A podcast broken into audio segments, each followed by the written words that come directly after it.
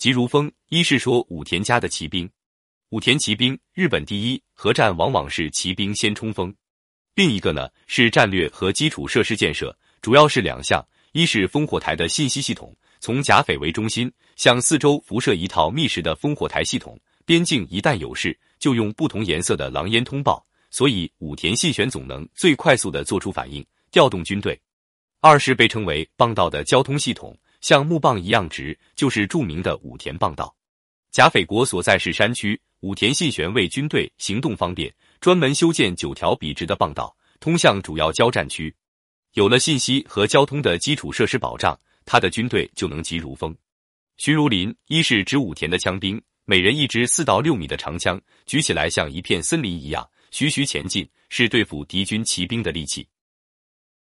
二是指军队整体行动的时候，如森林一样肃穆严整，侵略如火；一是冲锋陷阵，如烈火燎原，锐不可当；二是武田的军队编制组织和指挥系统，指挥起来能够像运用自己的手臂一样自如，指哪打哪，不动如山。首先是说武田信玄自己，无论战况如何激烈，他在高处坐镇指挥，帅旗高高飘扬，他坐在板凳上纹丝不动，即便敌人攻到他脚底下。他也不会起身，自有身边卫士去厮杀。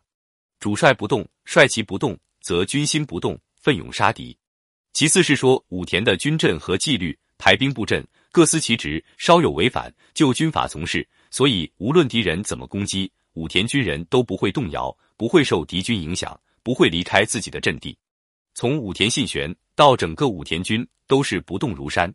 三是，在战略上，绝不轻举妄动。也不会回应对方的试探而行动，而是有自己的节奏。其徐如林，不动如山，一旦抓住机会，则迅猛出击，其急如风，侵略如火。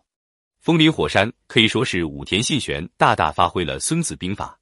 武田信玄极为崇拜孙子，在日本 NHK 电视台拍摄的连续剧《武田信玄》里，有这样一个情节：甲斐国来了一个中国和尚，武田信玄把他请到家里来，对他说。其疾如风，其徐如林，侵略如火，不动如山。武田信玄闭上眼睛，享受这天籁之音。军队的抢劫之道，组织的非正式福利组织总得有些福利，但正式的福利都是该得的。一旦成为理所应当的，激励效果就差了，甚至养出些惰性来。总是要有一些非正式福利，时不时得一点小刺激、小惊喜，更有积极性。